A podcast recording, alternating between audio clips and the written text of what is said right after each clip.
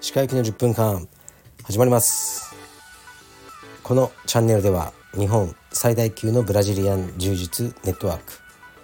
カルペディエム代表の石川由紀が日々考えていることをお話しします。はい皆さんこんにちは。いかがお過ごしでしょうか。本日は1月の15日、えー、月曜日です。僕は江東区の家でこれをやってます。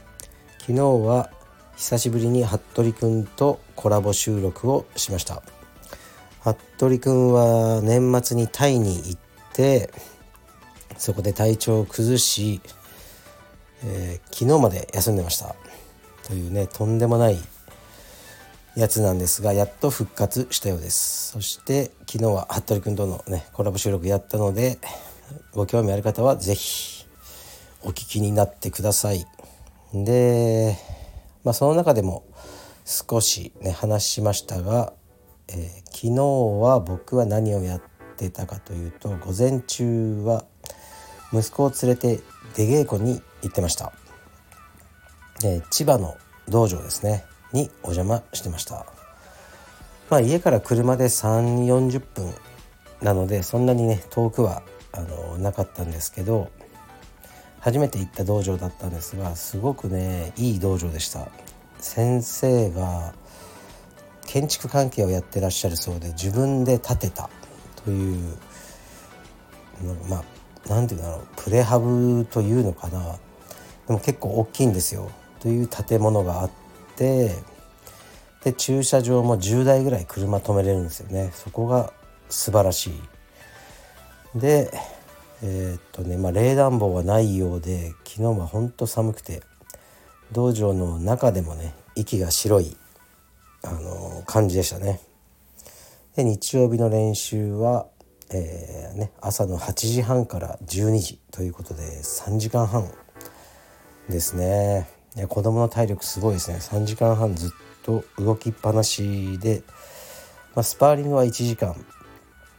なので他の2時間半はま技とかマット運動体操ですね。が非常に多い道場でした、まあ、うちの息子はねあのマット運動大好きなんでとても練習は楽しかったようです。で、ね、1年生2年生の子もかなり多くおられたので、ね、その同じサイズの子とたくさん練習できたのが楽しかったようですね。でちなみにあのちなみにっていうか総合格闘技ねあの高谷選手もいましたね高谷選手の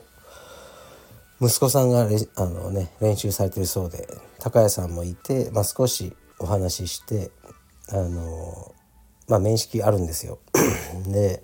「あ石川さん」みたいな「あどうですか?」みたいな感じで話しましたね。うんやっぱコロナの頃は結構大変でしたねみたいな。お互い道場。でもやっと終わって人が戻ってきましたみたいなね。あの久々に会った道場主の人とは大体そういう会話になるんですけど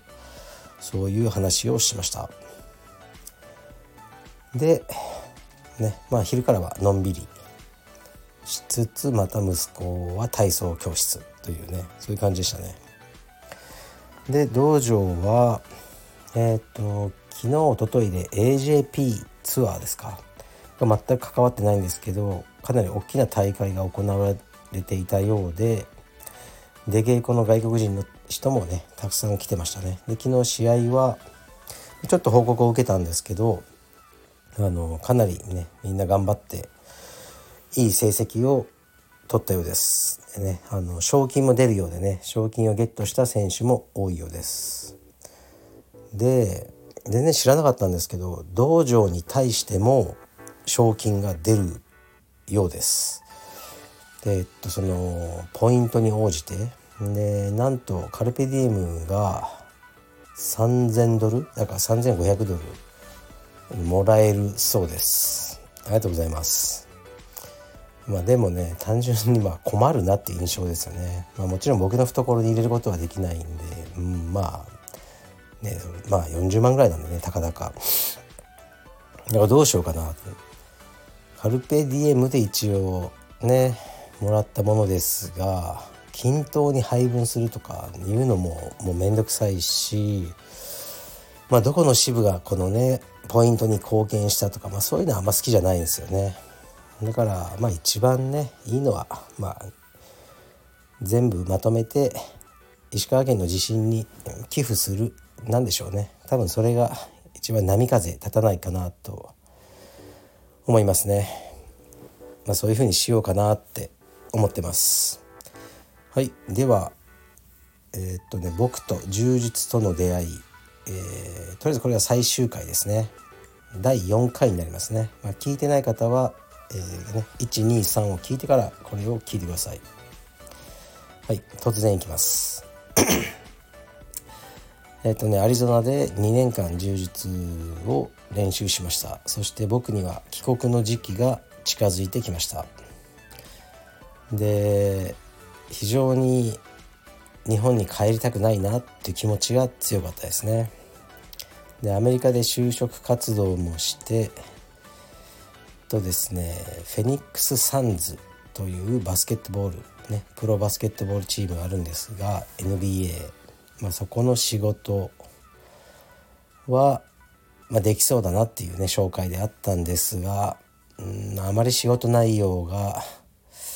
まあ、好きでないのとうんなんだかねなんか充実があまりできない環境だったんですよね。それで辞めてで結局もう帰国することになってました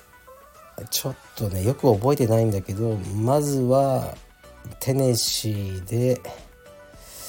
インターンシップをやったのかな12ヶ月そっちが先でしたがね、まあ、ちょっとね本当に忘れちゃいました。もう20ね数年前なんで。とり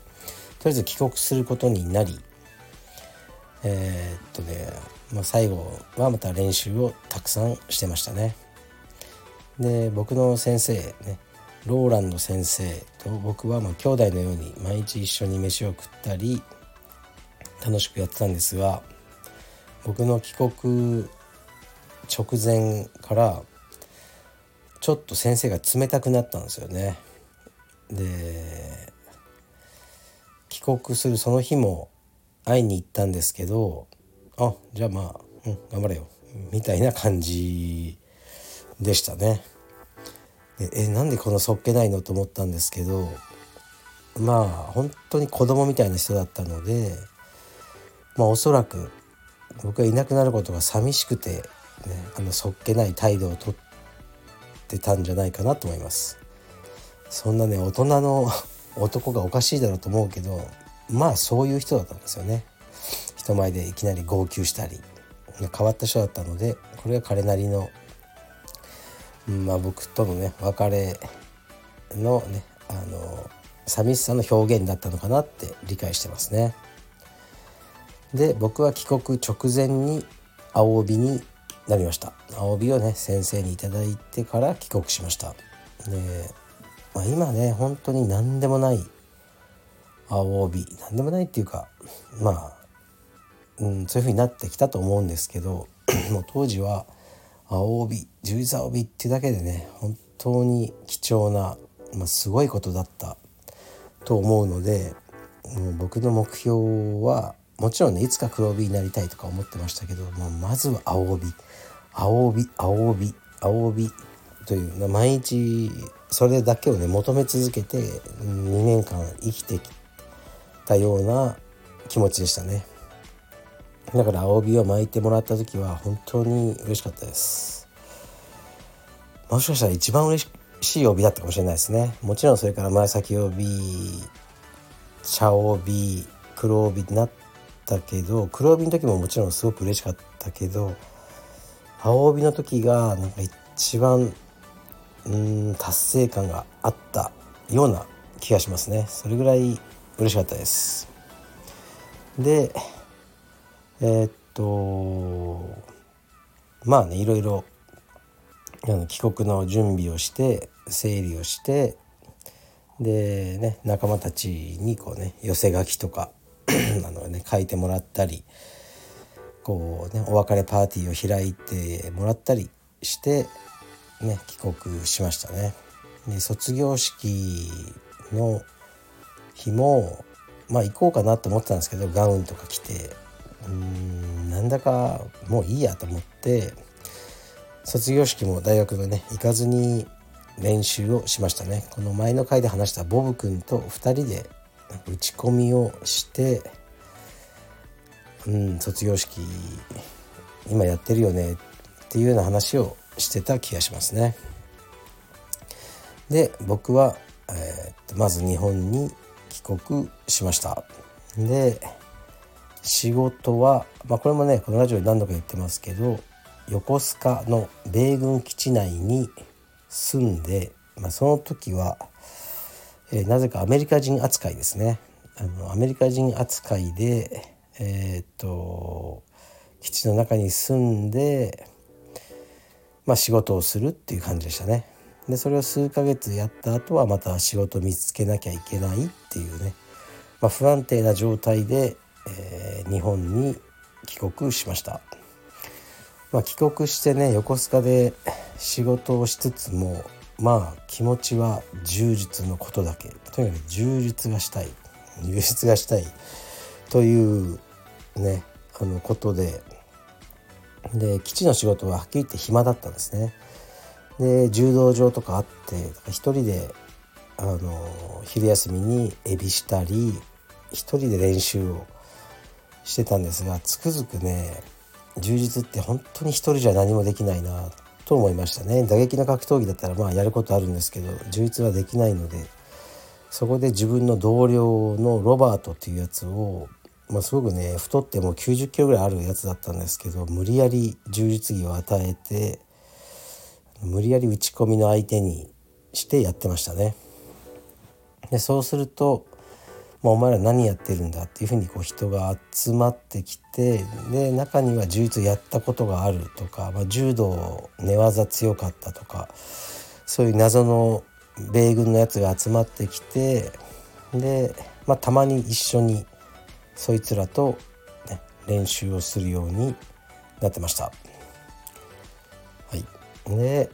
えー、っとまあでも僕はねちゃんとした道場も行きたかったので、まあ、横須賀から非常に遠かったんですけどえー、っとストライプルですね。ストライプルの本部道場。当時は、